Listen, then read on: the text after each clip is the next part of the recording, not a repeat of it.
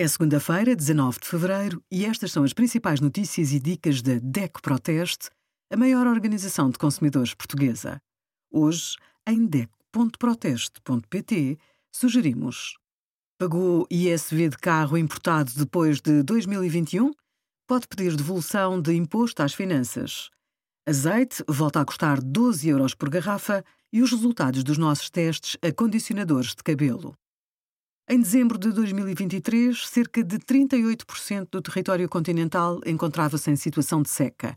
A poupança de água é um imperativo e pode começar a poupá-la já em casa, com pequenos gestos e os dispositivos certos. Para aumentar o potencial de poupança, pode ter de realizar pequenos investimentos em cabeças de chuveiro, redutores de caudal ou num sistema de dupla descarga no autocolismo.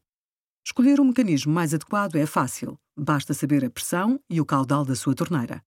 Obrigada por acompanhar a DECO Proteste, a contribuir para consumidores mais informados, participativos e exigentes. Visite o nosso site em deco.proteste.pt.